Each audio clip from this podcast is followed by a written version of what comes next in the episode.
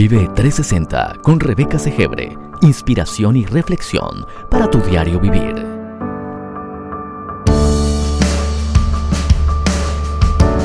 Bienvenidos.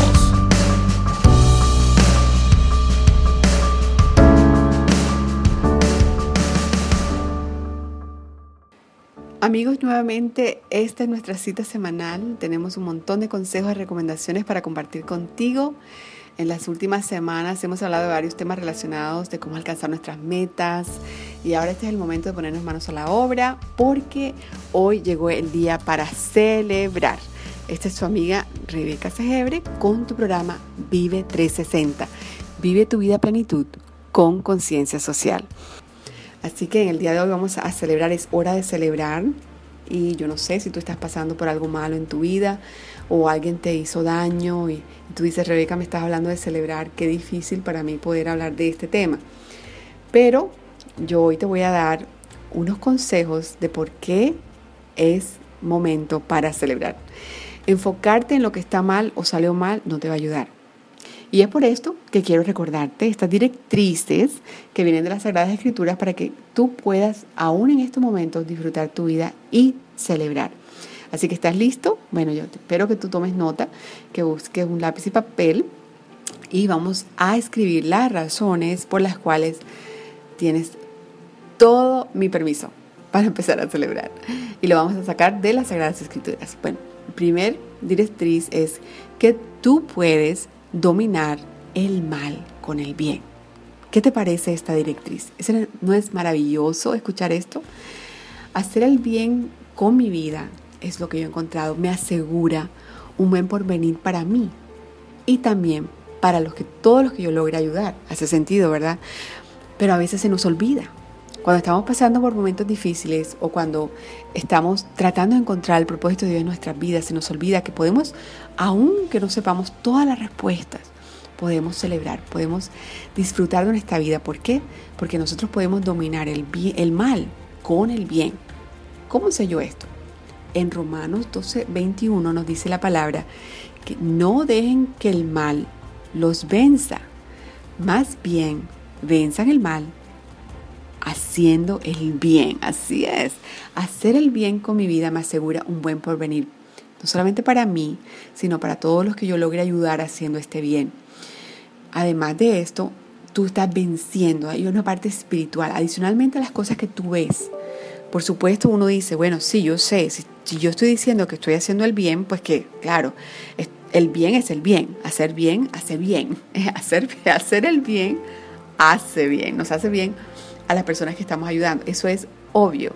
Pero lo que este versículo te está diciendo es que en la parte espiritual, el hacer el bien, estás venciendo el mal. Esta es la parte ofensiva. La otra es como que, bueno, estamos haciendo el bien, pues vamos a, proveerle el bien a las personas que le estamos haciendo el bien. Pero adicionalmente a eso, hacer el bien tiene una parte ofensiva hacia el mal, porque uno puede vencer el mal haciendo el bien. Y puedes vencer el mal aún en tu propia vida, porque recuerda que también existe una ley espiritual de que lo que nosotros sembramos, eso vamos a cosechar. Y tal vez tú hoy no lo veas, Hemos hablado mucho también acerca del árbol del bambú y en este momento sería la ocasión en colocar el bambú como una metáfora perfecta para cuando sembramos algo bueno, cuando sembramos el bien, tal vez nosotros no vamos a ver el, el árbol surgir inmediatamente.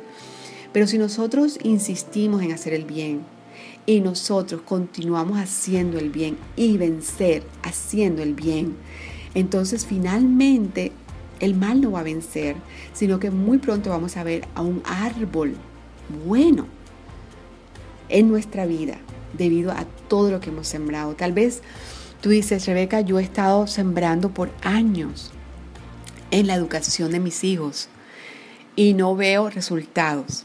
Bueno, tú no los ves aún, pero todas esas semillas y todo ese trabajo va a vencer el mal.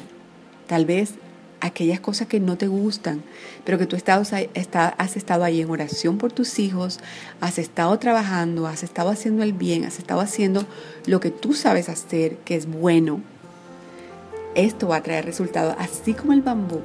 tú lo siembras y esa semilla queda por siete años y tú no ves nada, pero de pronto en seis semanas ves al árbol crecer hasta 30 metros. Así puede pasar con tu vida, de la noche a la mañana. Pero no fue de la noche a la mañana, de la noche a la mañana para la vista de las personas. Pero para ti ha sido un proceso, ¿verdad? Entonces yo te digo que hoy es el día para celebrar, porque tú que estás haciendo el bien, que tal vez no ves nada, tú sabes que tú estás venciendo el mal, haciendo el bien, porque esta es una de las directrices que nos manda las Sagradas Escrituras. Entonces el primer punto es que tú puedes dominar el mal con el bien. Así que espero que escribas el primer punto por el cual tú tienes todo el derecho de celebrar tu vida y de disfrutarla, y eso está en Romanos 12, 21. Adicionalmente, recuerda que Jesús nos dijo que la ley, ¿verdad? La ley de oro que dice que nosotros debemos hacer con nuestros semejantes lo que nos gustaría que fuese hecho con nosotros. Esto también es una manera agresiva, no es una manera de sentarnos a esperar, sino es una manera de hacer y después saber que nosotros estamos, cuando estamos haciendo, estamos, a la, estamos atacando el mal con el bien y vamos a vencer. Así que tú vas a ver resultados.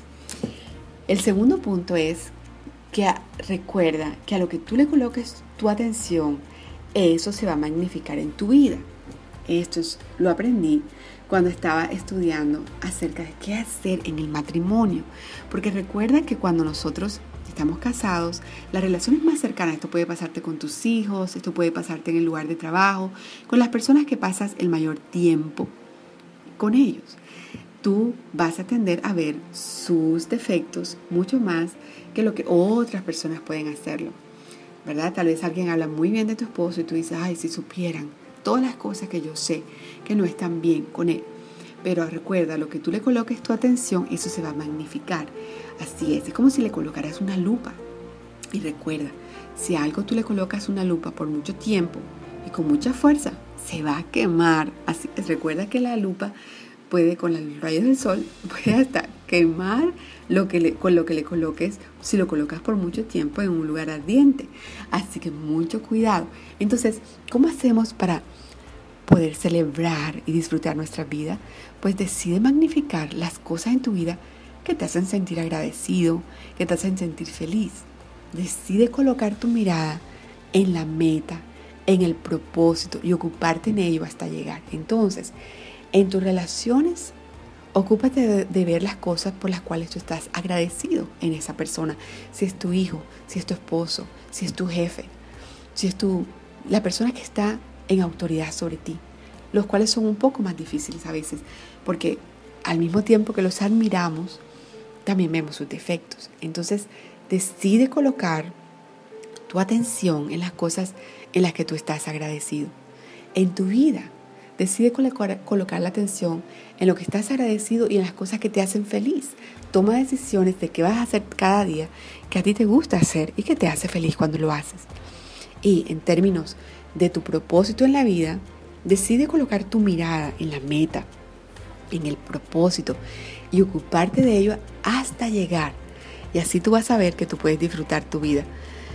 Nuestro programa Vive 360 te dice vive tu vida a plenitud con conciencia social y esta es una de las razones, porque nosotros creemos que tú tienes todo el derecho de disfrutar tu vida aún en medio de los problemas. Es más, el versículo en que encontramos en Hebreos 12.2 en la NBI nos dice, fijemos la mirada en Jesús, el iniciador y perfeccionador de nuestra fe, quien por el gozo que le esperaba, soportó la cruz, menospreciando la vergüenza que ella significaba, y ahora está sentado a la derecha del trono de Dios. Miremos bien estos versículos. Estos versículos son maravillosos. Te dice que debemos fijar nuestra mirada en Jesús, el cual inicia y perfecciona nuestra fe. Nuestra fe tiene un inicio y esa fe se va perfeccionando poco a poco porque si colocamos nuestra mirada en Jesús, así como Pedro colocó la mirada en Jesús cuando estaba caminando sobre el agua, él pudo hacerlo. Una vez que quitó sus ojos del maestro, la fe disminuyó y el temor lo hizo que se hundiera en el agua. Pero si nosotros fijamos nuestra mirada en Jesús, el cual inicia nuestra fe y luego la perfecciona, y vemos que Pedro pudo perfeccionarla en esos momenticos que estuvo ahí con Jesús en el agua, porque nuevamente Jesús le dio la mano y él pudo levantarse en fe, igual nosotros. Y nos dice también que debemos fijar nuestra mirada en Jesús para aprender cómo vivir. Y mira, esto es lo que nos dice la Biblia, que Jesús, por el gozo que le esperaba, soportó la cruz por el gozo que le esperaba en el futuro. Y era un gozo, era una satisfacción que ya le esperaba. Él hizo el presente y el presente de él en un momento fue soportar la cruz. Aunque la cruz significaba una vergüenza, pero él menospreció esa vergüenza que significaba esa cruz que estaba viviendo en su presente, porque él colocó su mirada en el futuro que le esperaba, en el gozo que le esperaba de ver de a ti y a mí con una vida plena. Y ahora, hoy, él está sentado a la derecha del trono de Dios, hablándonos, guiándonos y colocado en el lugar de reino. Su propósito fue cumplido en la tierra, igual debemos hacer nosotros. Entonces, ¿A qué le debemos colocar esa lupa? ¿A qué debemos magnificar en nuestra vida? Decide colocar tu mirada en la meta. Pídele a Dios que te muestre exactamente cuál es el propósito por el cual Él te creó. Una manera muy sencilla de hacerlo es mirar cuáles son tus roles y mirar cuáles son tus talentos.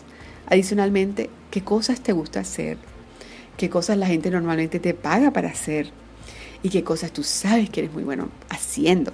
Tú haces una lista de todas estas cosas y probablemente una combinación de todo esto va a ser el propósito de Dios para tu vida.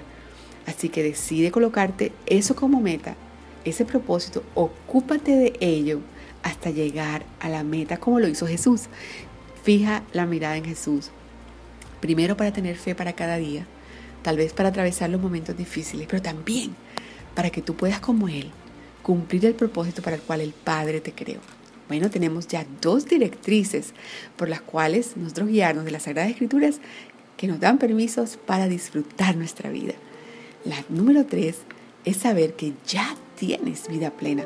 Ya, no es mañana, es hoy. Sí, así como lo escuchas, hoy ya tú tienes vida plena. ¿Por qué lo digo? Bueno, en Juan 10:10, en la nueva traducción viviente, podemos leer que el propósito del ladrón es robar, matar y destruir. Mi propósito, dice Jesús, es darles una vida plena y abundante. Jesús vino a esta tierra con un propósito, fue lo que leímos en Hebreos 12.2. Y Él hizo el pago para que yo pudiera disfrutar de mi vida. Yo sé eso, pero tú también puedes hacer lo mismo. Así que tú, yo estaría perdiendo el tiempo totalmente y mi vida totalmente si yo vivo de luto y de duelo. Jesús no nos llamó a eso. Yo sé que hay tiempo para todo, hay un tiempo para llorar y un tiempo para sonreír, un tiempo de luto y duelo, sí. Pero aún en tiempos de luto y duelo, nosotros podemos disfrutar de la vida sabiendo que Dios tiene control. Yo sé, no estoy diciendo que en el momento del dolor tú vas a sonreír, pero en el momento del dolor tú puedes saber que Dios está contigo. Es muy diferente a lo que hace el, el, ladrón. El ladrón dice la Biblia que es el demonio. Dice, Él viene a robar, a matar y destruir. Es por eso que cuando, si el dolor tuyo y tu luto es por mucho tiempo, tal vez porque el ladrón ha venido a tu vida a robarte la paz, ha venido a matar tus sueños y a destruir el propósito de Dios en tu vida. No lo permitas, busca ayuda. Y recuerda que el propósito de Jesús es darte una vida plena y abundante y esa es la directriz con la cual tú tienes que vivir, sabiendo que ya tú tienes una vida plena. Entonces amigos, en este programa de Vive 360, en el cual nos estamos dando el permiso de decir que hoy es el día de celebrar, es hora de celebrar, estamos diciendo que tenemos las directrices en las Sagradas Escrituras porque podemos dominar el mal con el bien, y esto estaba en Romanos 12, 21, que podemos colocar nuestra atención y magnificar las cosas buenas, en las cuales estamos agradecidos y ser felices. Y eso lo vemos en Hebreos 12, 2 en la NBI. Y tercero, que ya tenemos vida plena porque Jesús vino a dárnoslas. Y eso lo encontramos en Juan 10, 10. La cuarta directriz que quisiera darte en en este programa es haz el bien. Así es podemos estar en situaciones difíciles a veces debido a nuestras propias malas decisiones. Y es por eso que debemos seguir la siguiente directriz. Gálatas 5:16 en la Biblia TLA nos dice, por eso les digo, obedezcan al Espíritu de Dios y así no desearán hacer lo malo. A mí me parece esto una directriz maravillosa. Nos dice el apóstol Pablo, obedezcan al Espíritu de Dios.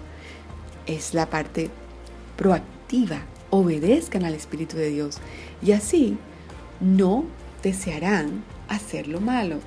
En lugar de estar buscando oh, tengo que dejar de hacer lo malo, tengo que dejar de comer toda esta comida, tengo que dejar de fumar si ese es tu problema, tengo que dejar de tomar si este es el problema. Debemos empezar a obedecer al Espíritu de Dios. Cuando nosotros nos ocupamos en hacer el bien, en obedecer al Espíritu de Dios, entonces no vamos a desear lo malo. No lo digo yo, es lo que dice la Biblia. Así que debemos hacer un hábito de enfocarnos en las cosas buenas a las que el Espíritu de Dios nos dirige. Y esa es la clave de no desear hacer lo malo. Si nos enfocamos en comer bien, no desearemos comida chatarra. ¿Qué significa eso? Si tú te enfocas en comer bien, significa que te enfocas en ir al supermercado a comprar la comida adecuada, que tu nevera va a estar llena de cosas buenas, porque estás enfocado en comer bien, porque pones tu alarma a que ciertas horas tú vas a comer y tomar agua entonces no vas a necesitar tomar o comer comida chatarra. Esto es también para la mente y para el espíritu. La comida chatarra de la mente son los malos pensamientos, pero también es la crítica, también son las malas palabras y todas las cosas que te traen ansiedad a tu mente y a tu espíritu. Así que esta es una buena directriz. Haz el bien, obedece al Espíritu de Dios y no vas a desear hacer lo malo y eso te va a hacer feliz. Como número 5, bueno, la número 5 dice, la directriz es, resuelve el problema. Sabes, no es bueno cargar con un desánimo excesivo. Si tú tienes un problema que tú puedes resolver, resuélvelo. No lo dejes para mañana y resuélvelo en lugar de preocuparte. Esto es algo que yo tengo que tener bien claro en mi vida todos los días. A veces cuando tengo la ansiedad tocándome la puerta de mi corazón, tengo que decirme, Rebeca, ¿puedes resolver algo de este problema? ¿Cuál es la parte que puedes hacer hoy? Y si puedo hacer todo un plan para resolverlo y puedo decir qué tarea puedo hacer hoy y lo resuelvo en lugar de preocuparme, entonces me ocupo en la tarea y muy pronto mi corazón vuelve a la tranquilidad. Eso tiene que ver con las deudas también y también con hacer la lavandería de tu casa, con cosas bien difíciles o con cosas bien sencillas y bien cotidianas. Así que va a ser más fácil enfocarte en el progreso y no en el, en el problema o la tarea sin terminar. Y para eso también tenemos un versículo que quiero que tú apuntes allí en tu libreta. Filipenses 4, versículos 6 al 7 también. Dice en la TLA, no se preocupen por nada, más bien oren y pídanle a Dios todo lo que necesitan y sean agradecidos. Así Dios les dará paz, esa paz que la gente de este mundo no alcanza a comprender, pero que protege el corazón y el entendimiento de los que ya están en Cristo. Y este es un versículo para memorizar, es un versículo para recordar y un versículo hasta para decir con nombre propio. Algo así, yo no me preocuparé por nada, más bien oraré y le pediré a Dios todo lo que necesito y voy a ser agradecida. Yo sé que así Dios me va a dar la paz, esa paz que la gente de este mundo no puede comprender, pero que protege mi corazón y mi entendimiento porque yo estoy en Cristo. Lo puedes repetir tú también. No me preocuparé por nada, más bien voy a orar, voy a pedirle a Dios por todo lo que necesito y voy a decidir hoy ser agradecido. Porque yo sé que así Dios me va a dar esa paz, esa paz que la gente de este mundo no alcanza a comprender, pero que va a proteger mi corazón y mi entendimiento, porque ya yo estoy en Cristo. Esto está en Filipenses 4, versículos 6 y 7. Y lo que acabamos de hacer, si tú lo repites, es una afirmación divina. ¿Por qué es una afirmación divina? Porque muchas personas te dicen, repite esto y repite aquello y medita en aquello y en esto, pero no son cosas reales. Lo que nosotros acabamos de leer es la palabra de Dios y es una afirmación que está en la palabra y que nos dice que es verdad. Al tú colocar tu nombre, ya personalizarlo, tú estás haciendo una afirmación que es una afirmación divina, una afirmación basada en las Sagradas Escrituras. Es por eso que yo tengo un libro para colorear, en el cual tú vas a encontrar no una, no dos, no siete, sino muchas, todo un libro completo de afirmaciones divinas basadas en la palabra y basadas en las cosas que tienen que ver como este versículo, que nos preocupan, que nos quitan la paz. Y la medicina para, para el estrés y la paz está en la palabra de Dios. Pero como es un libro para colorear, tú te puedes sentar a meditar en este versículo, a meditar en la afirmación divina, la cual está hecha en primera persona para que tú repitas y luego coloreas algo que tiene que ver con esto que estás diciendo en voz alta y tú ahí unes todos tus sentidos. Y de esa manera estás dándole el tiempo a Dios, el tiempo a tu espíritu para sentarte y afianzarte en la realidad, en la verdad de Dios en tu vida. Yo te, aconsejo que tú lo pidas en vive360shop.com. Puedes ir a vive360.org y mirar en la parte de arriba, de arriba donde dice shop. Vive360 .org y vas arriba donde dice shop y busca mi libro para colorear. Te va a encantar, es precioso. Tiene unos colores divinos en la portada y adentro tú puedes colocar todos los colores que tú quieras. Un libro tuyo y mío. Algo que podemos nosotros, tú y yo, nos podemos conectar. Y adicionalmente nos estamos conectando con la palabra de Dios. También la razón por la cual nosotros podemos otra directriz, la cual nos dice que podemos disfrutar de nuestra vida, es porque nos podemos deshacer de la culpa. Tú sabías que muchos de nuestros problemas, muchas de nuestras ansiedades tienen que ver con que sentimos mucha culpa.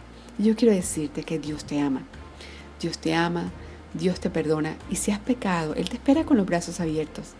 Leamos esta historia. La historia del hijo pródigo. Yo, tal vez tú la escuchaste ya, tal vez la puedes buscar en Lucas 15. El hijo pródigo estaba lejos de su hogar. Él había decidido irse. Era hijo, pero decidió coger la herencia y la malgastó. Y un día se encontró en un lugar en el cual él no quería estar. Pero se acordó, se sentó y volvió en sí y dijo, Padre, voy a regresar a mi padre. Y cuando decidió caminar, ya su padre estaba esperándolo. Y aquí en el versículo 21 de Lucas 15 en la Reina Valera del 1960 te dice, y el hijo le dijo al padre cuando se encontró, Padre, he pecado contra el cielo y contra ti, y ya no soy digno de ser llamado tu hijo. Pero el padre dijo a sus siervos, sacad el mejor vestido y vestidle, poned un anillo en su mano y calzado de sus pies, traer un becerro gordo y matadlo y comamos y hagamos fiesta, porque este mi hijo muerto era y ha revivido, se había perdido y es hallado, y comenzaron todos a regocijarse.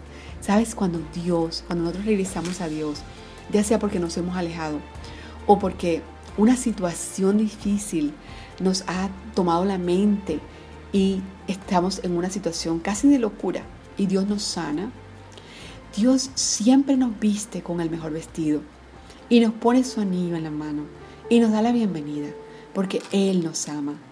Cuando hemos estado muertos, dice que tu, mi hijo muerto era y ha revivido. Y así quiere Dios, que tú regreses. Cuando el diablo te recuerde todo lo malo que has hecho, recuérdale lo bueno que Dios es contigo. Recuerda la palabra del Hijo pródigo, ¿verdad? Tu Padre Celestial no te mira de la manera que el mundo te mira, ni tus hermanos te, o sea, tus hermanos tal vez te juzgan. El diablo te dice lo que tú eres y lo que hiciste, pero Dios te mira con sus ojos celestiales, únicos, amorosos, perdonadores y compasivos. Él está feliz que regresaste a su casa a ocupar tu puesto, tu puesto de hijo, y Él te da la bienvenida con una fiesta. Y ahora, ¿estás de acuerdo conmigo que sí es hora de celebrar? ¿Verdad que sí? Esa es la actitud que tenemos que tener. Yo te felicito. Tener una actitud de celebración es una de las enseñanzas principales en el plan de 21 días para diseñar la vida maravillosa que tanto anhelas. Y que he creado para ti y puedes adquirirlo también en www.21díasdeinspiración.com 21, el número 21, 21 días de inspiración.com. Esta es tu amiga Rebeca Segebre y estoy feliz que hayamos podido estar juntos. Recuerda, esta es tu vida, la vida que tienes, te la ha regalado el Señor y es hora de celebrar porque Jesús murió para darte vida plena. Es hora de celebrar porque tú puedes dominar el mal con el, haciendo el bien. Es hora de celebrar porque ya tú tienes la vida plena que dice Juan 10:10. Haz el bien y vas a ver cómo puedes obedecer al Espíritu y no a tu carne. Resuelve el problema, lo que tú puedas hacer. Deshácete de la culpa porque el Señor te ama y es hora de celebrar y vivir con una actitud de celebración. Te espero la próxima semana en este tu programa Vive 360. Vive 360 con Rebeca Segebre. Inspiración y reflexión para tu diario vivir.